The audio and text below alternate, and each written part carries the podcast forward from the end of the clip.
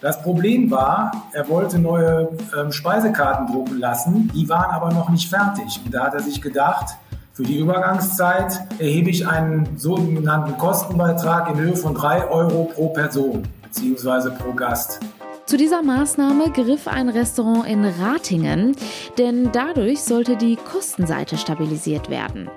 Wie es den Gastronomen in NRW aktuell geht und wie sie auf die steigenden Preise reagieren, darüber sprechen wir gleich. Bonn Aufwacher.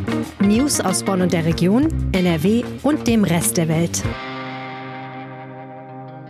mit Julia Marchese. Schön, dass ihr dabei seid. Wir sprechen außerdem über den heutigen Kita-Streik in NRW. Mehr als 8000 Erzieherinnen und Erzieher werden heute zu einer Kundgebung in Gelsenkirchen erwartet. Zuerst starten wir jetzt aber mit den aktuellen Meldungen aus Bonn und der Region. Wegen Reparaturarbeiten an der Fahrbahn ist die A565 in Fahrtrichtung Koblenz zwischen dem Autobahnkreuz Bonn Nord und der Anschlussstelle Bonn Hartberg noch bis Donnerstagnacht jeweils in der Zeit von 20 bis 5.30 Uhr voll gesperrt. Mit heißem Asphalt werden zahlreiche Löcher auf der Straße ausgebessert. Bis dieser abgekühlt sei, braucht es ein paar Stunden, erklärte ein Arbeiter am Montagabend, dem ersten Einsatzabend auf der neuen Baustelle.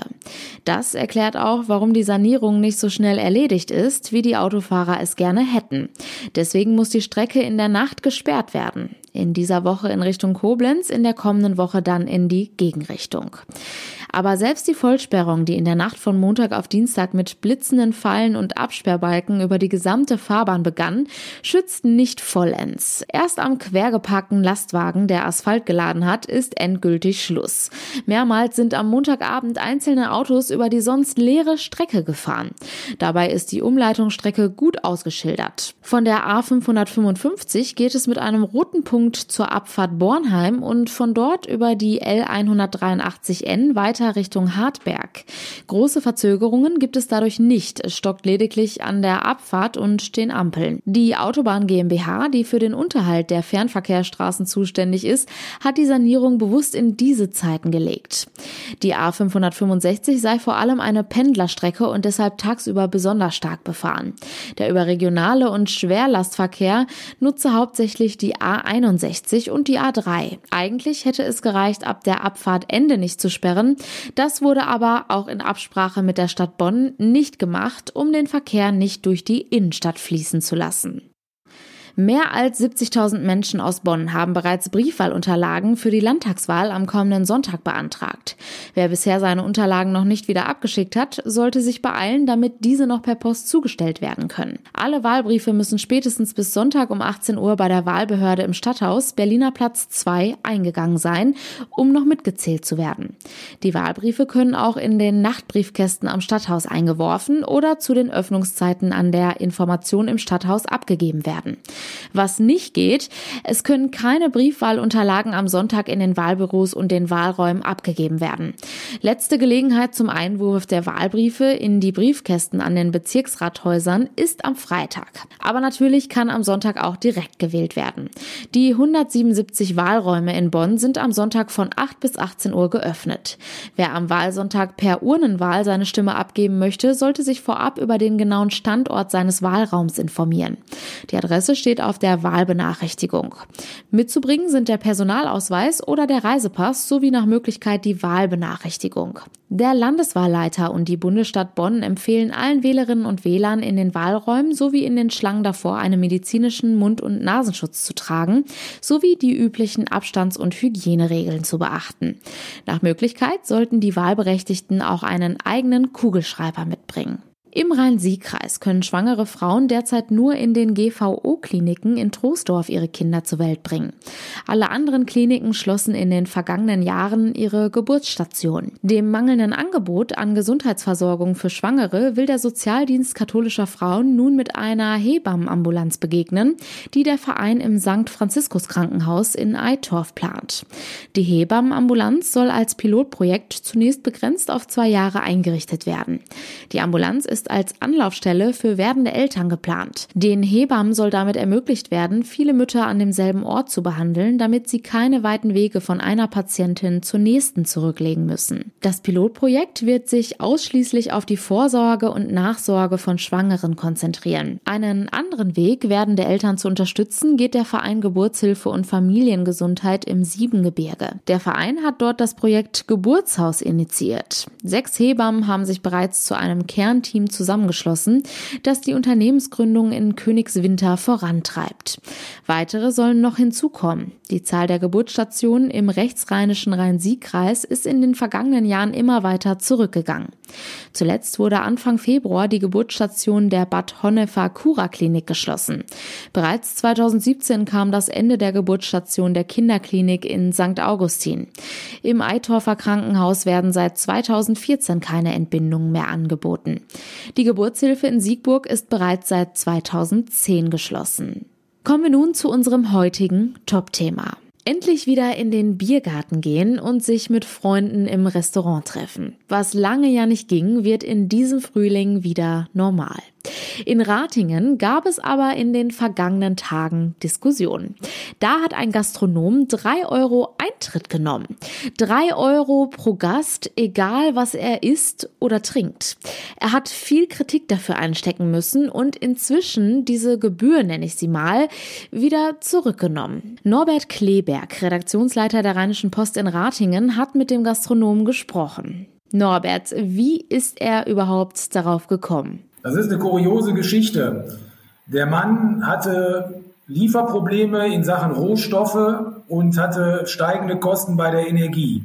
Das Problem war, er wollte neue ähm, Speisekarten drucken lassen, die waren aber noch nicht fertig. Und da hat er sich gedacht, für die Übergangszeit erhebe ich einen sogenannten Kostenbeitrag in Höhe von drei Euro pro Person beziehungsweise pro Gast. Für diese Übergangszeit hat er diese Gebühr erhoben und dadurch ist die Geschichte zustande gekommen. Ich kann das ja verstehen, dass er die gestiegenen Kosten wieder reinholen will, aber er hätte ja auch einfach das Schnitzel teurer machen können.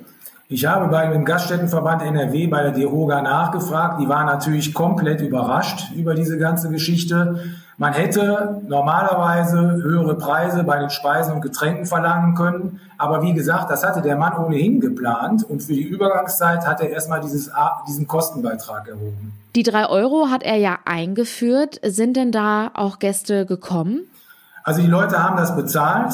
Die waren mit dem Essen auch sehr zufrieden. Es waren viele Stammgäste dabei und es gab wenig Murren. Allerdings waren die Ratinger Gastronomen nicht gerade begeistert, weil die die Preise erhöht haben, also diesen, diese Umlage über die Preise hereingeholt haben und nicht über einen Sonderbeitrag von drei Euro.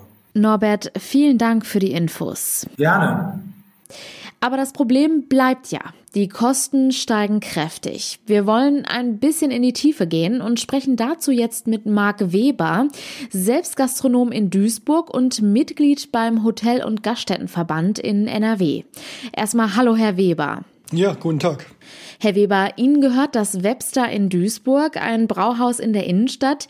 Wie finden Sie die Idee, drei Euro Eintritt pro Gast zu nehmen? Ja, ein bisschen zwiegespalten. Erstmal weiß ich nicht, ob das rechtlich also hundertprozentig äh, in Ordnung ist. Also das äh, ist mir ein Gedanke, der Gedanke ist mir mir auf jeden Fall hier für den Betrieb noch nicht gekommen. Ich wüsste jetzt äh, auch nicht, ob das bei unseren Gästen so gut ankommen würde. Der Gastronom begründet das ja mit den gestiegenen Preisen. Wie ist das bei Ihnen? Wahrscheinlich auch alles teurer, oder? Ja, das auf jeden Fall. Also äh, die Austragaben sind extrem gestiegen. Die Preise, wenn man die Ware überhaupt bekommt, siehe Öl äh, und, und Mehl, äh, die sind quasi um 100 Prozent gestiegen. Energie ist, wenn man einen neuen Stromvertrag macht, der kann sich eventuell gegenüber dem alten Vertrag vermehrfacht haben. Also die Preise sind extrem gestiegen. Wir haben jetzt äh, im Oktober bekommen wir den gesetzlichen Mindestlohn hier in NRW.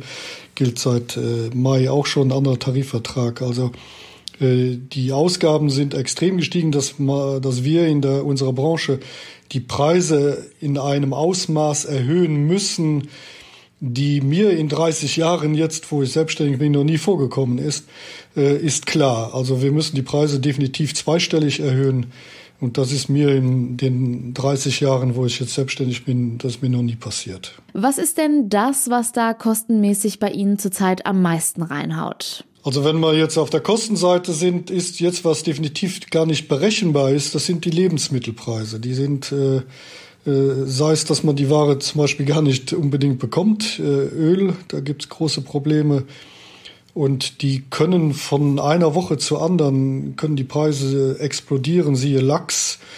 Äh, ist man froh, auch wenn man es bekommt und äh, der Preis hat sich da äh, quasi verdoppelt äh, Rumsteak aus Argentinien, das sind alles Preise, die sind im Moment gar nicht kalkulierbar. Man muss eigentlich eher Tagespreise auf die Karte draufschreiben, als jetzt fixe Preise. Wie wirkt sich das denn bei den Preisen aus?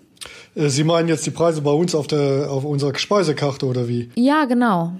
Ja, also wir haben die Preise bei uns äh, aktuell noch nicht erhöht. Äh, wir sind da noch in der Kalkulation drin und einer der Gründe ist, weil die, die Situation sich so schnell ändert, wo man dann auch teilweise nur hofft, okay, das wird sich vielleicht noch normalisieren, äh, weil wir einfach auch Bedenken haben, was können wir den Gästen zumuten. Ne? Das ist ja eine, eine Hausnummer, wenn man sagt, zweistellig müssen die Preise steigen. Äh, da haben wir auch schon Angst, dass gerade jetzt, äh, wo die Geschäfte wieder so langsam ein bisschen anziehen, dass man damit äh, Gäste auch verschrecken können. Also ein Jägerschnitzel für 10 Euro ist da nicht mehr realistisch. Nee, der war vorher schon bei uns nicht realistisch. also auch ein Bier für unter zwei Euro, das gab es bei uns schon nicht. Das, das kostet jetzt schon ein 03er Bier 3,20 äh, und wir müssten eigentlich äh, auf 3,50 gehen. Und da gibt's dann auch so äh, sogenannte Schwellenpreise, die man nicht gerne überschreitet. Ne? So eine 50er-Grenze, da bleibt man eher bei 3,40. Aber äh, dann ist man wieder weit unter dem, was man machen müsste. Und dann müsste man andere Artikel noch deutlicher erhöhen. Ja, da kommt man auf jeden Fall in Regionen rein, wo ein Rumstick auf jeden Fall über 30 Euro liegt äh, oder auch ein Cordon Bleu bei 20 Euro liegt, äh, wo wir jetzt noch weit drunter sind. Also das sind alles Zahlen, wo man auch ein bisschen Mut haben muss, als Unternehmer diesen Weg zu gehen. Andersrum ist es aber auch so, geht man den Weg nicht, wird man definitiv Verluste schreiben. Also wenn man diese Preissteigerungen, die jetzt im, im Raum stehen, oder eben schon vorhanden sind. Und wenn man dann die letzten zwei Jahre die Preise nicht so besonders erhöht hat, was auch viele Kolleginnen und Kollegen gemacht haben, gerade in Corona-Zeit haben, sind sehr viele moderat geblieben mit den Preiserhöhungen. Wir bei uns auch. Dann muss man mindestens zweistellig die Preise erhöhen. Macht man das nicht, wird man auf jeden Fall einen Verlust machen. Also statt Eintritt lieber Transparenz über die Speisekarte? Ja, ich finde schon, schauen Sie mal, äh, also wir, für unser Betrieb wird es definitiv nicht in Frage kommen, weil wir haben auch Gäste, die kommen rein und wollen nur was trinken. Und auch wenn wir jetzt einen Bierpreis von 3,50 Euro haben werden, vielleicht in Zukunft, und äh, der Gast kommt rein, der will nur äh, zwei Bier trinken und muss dann trotzdem drei Euro Eintrittsgeld bezahlen, dann hat man hat der 50 Prozent von seinem Verzehr zusätzlich als Kosten obendrauf und das ist schon eine Nummer. Also das, wenn da natürlich jetzt einer hier ist und gibt sowieso 30, 40 Euro aus, was dann auch immer noch im 10%-Bereich ist, aber da sind wir bei der normalen Preiserhöhung, die man eh machen müsste, dann wäre es wieder was anderes. Aber wenn Leute reinkommen, wie gesagt, nur um was zu trinken, dann sind die drei Euro, wären die schon sehr viel. Um das dann nochmal zu differenzieren, der eine trinkt was, der andere nicht, dann ist der Bürokratieaufwand nachher so groß, dann kann man es auch gleich lassen. Wie geht es Ihnen denn als Gastronom? Geht's wieder aufwärts? Ja, sagen wir mal so, die Zeit, die wird besser. Es geht in die richtige Richtung, aber wir haben hier unseren Betrieb im Innenstadtbereich. Und äh, Duisburg hier, wo wir sitzen, am Dellplatz, ähm, das ist jetzt nicht unbedingt die erste Adresse für touristische äh, Gäste, sondern wir haben während der Woche insbesondere sehr viele, normalerweise, also vor Corona hatten wir das sehr viele Geschäftsgäste. Und die sind immer noch äh, relativ zurückhaltend. Und äh, man sieht das ja auch in den Hotels außenrum. Äh, Seminare und äh, große, größere Geschäftsveranstaltungen die sind noch nicht in diesem Umfang zurück, wie das vor Corona war. Man sieht zwar, die Tendenz geht in die richtige Richtung, aber wir haben insbesondere während der Woche haben wir noch große Umsatzausfälle gegenüber vor Corona. Am Wochenende sieht es besser aus.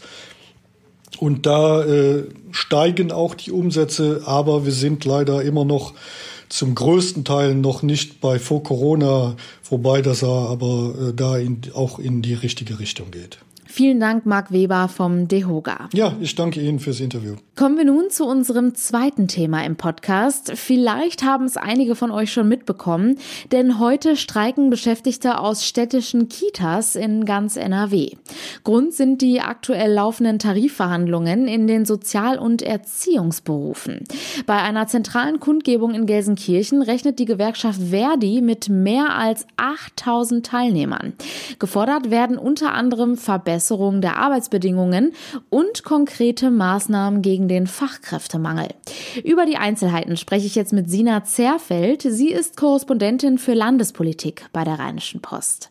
Hallo. Hallo. Es geht bei dem Streik um die aktuellen Tarifverhandlungen. Was genau wird gefordert? Die Gewerkschaften fordern für die Beschäftigten mehr Geld und dass bestimmte Berufsgruppen in diesem weiten Berufsfeld der Sozial- und Erziehungsberufe direkt von Anfang an besser eingruppiert werden, sodass die ähm, sofort und auf längere Sicht bessere Gehaltsaussichten haben. Sie fordern außerdem bessere Arbeitsbedingungen, vor allem Entlastungen, also mehr Zeit für die Tätigkeiten, mehr Zeit für die Kinder.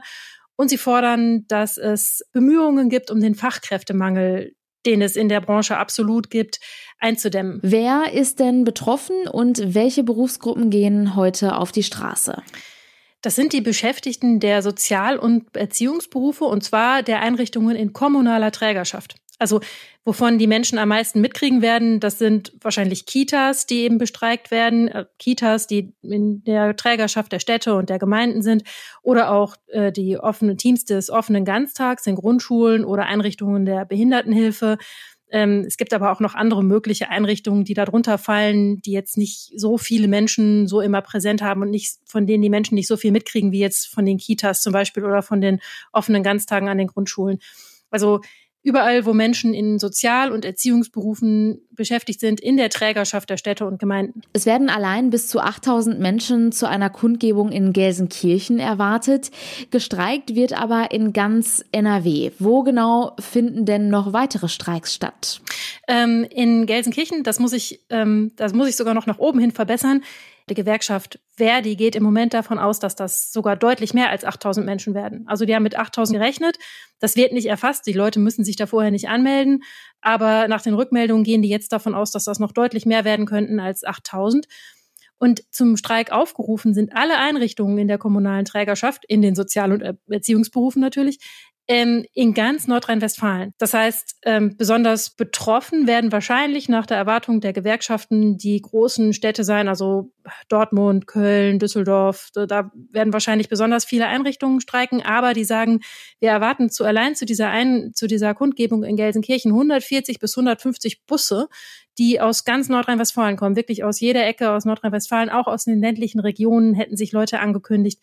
Das heißt also, überall können Einrichtungen bestreikt werden im ganzen Land. Wie sind denn da eigentlich die Rückmeldungen der Eltern? Also der Landeselternbeirat der Kitas, der sagt, ja, wir unterstützen die Forderung voll und ganz. Die haben vollkommen recht. Äh, es ist gut, wenn die mehr Geld bekommen und es ist noch viel wichtiger, dass die entlastet werden, die Beschäftigten in den Kitas. Und das kommt auch unseren Kindern zugute, wenn das passiert. Und es ist absolut notwendig, dass man was gegen den Fachkräftemangel macht. Aber die Eltern gehen halt auch mittlerweile auf den Zahnfleisch. Ähm, es gibt diese Tarifverhandlungen laufen seit äh, vielen Wochen, also seit grob Anfang des Jahres hat das angefangen. Anfang März war der erste Streikaufruf. Und die Eltern sagen, die Leidtragenden sind ja die Familien. Das trifft gar nicht die kommunalen Arbeitgeber. So, die kriegen das ja überhaupt nicht zu spüren. Und die Familien sind wirklich sehr belastet. Und es gibt Rückmeldungen von Menschen, Müttern und Vätern, die mittlerweile einfach auch selbst im Berufsleben Schwierigkeiten kriegen, weil die immer wieder Betreuungsprobleme haben. Und ihre große Angst, das sagt der Landeselternbeirat, ist, dass es jetzt wieder nicht zu einer Tarifeinigung kommt. Die nächste Tarifverhandlungsrunde ist für Anfang kommender Woche angesetzt, Montag und Dienstag. Und wenn das nicht zu einer Einigung kommt, dann fürchten die, dann gibt es noch ein Schlichtungsverfahren. Und wenn es dann ähm, nicht geschlichtet wird, die Sache, dann könnte es einen unbefristeten Arbeitskampf geben. Also dann könnte es unbefristete Streiks geben. Und die sagen, wenn das jetzt passiert, nach zwei Jahren Pandemie, dann ist es wirklich schwierig. Sina Zerfeld, vielen Dank für die Infos. Sehr gerne. Über die aktuellen Entwicklungen zu diesem Thema halten wir euch natürlich hier im Podcast und jederzeit auf RP Online auf dem Laufenden. Und das sind unsere Kurznachrichten. Deutlich gestiegene Inflationsraten machen den Menschen in Deutschland zu schaffen. Im April lagen die Verbraucherpreise nach vorläufigen Daten des Statistischen Bundesamtes um 7,4 Prozent über dem Niveau des Vorjahresmonats. Details zur Entwicklung der Teuerungsrate im April gibt die Wiesbadener Behörde heute bekannt. Vor allem stark gestiegene Energiepreise heizen die Inflation an. Der Krieg in der Ukraine hat diesen Trend noch verstärkt. Borussia Mönchengladbach empfängt die ukrainische italienische Fußballnationalmannschaft zu einem besonderen Benefizspiel. Die heutige Begegnung im Borussia Park ist die erste Partie der Landesauswahl seit der Invasion Russlands in die Ukraine. Der durch das Spiel erzielte Geldgewinn soll Menschen aus und in der Ukraine zugutekommen. Zum Schluss noch ein kurzer Blick aufs Wetter. Und das bleibt trocken und sonnig bei Temperaturen zwischen 25 und 28 Grad. Im Westen sind im Tagesverlauf aber starke Böen möglich. In der Nacht kühlt es sich dann wieder ab. Die Tiefstwerte liegen zwischen 13 und 10 Grad. Und das war der Aufwacher vom 11. Mai. Habt einen schönen Tag. Ciao. Mehr Nachrichten aus Bonn und der Region gibt's jederzeit beim Generalanzeiger. Schaut vorbei auf ga.de.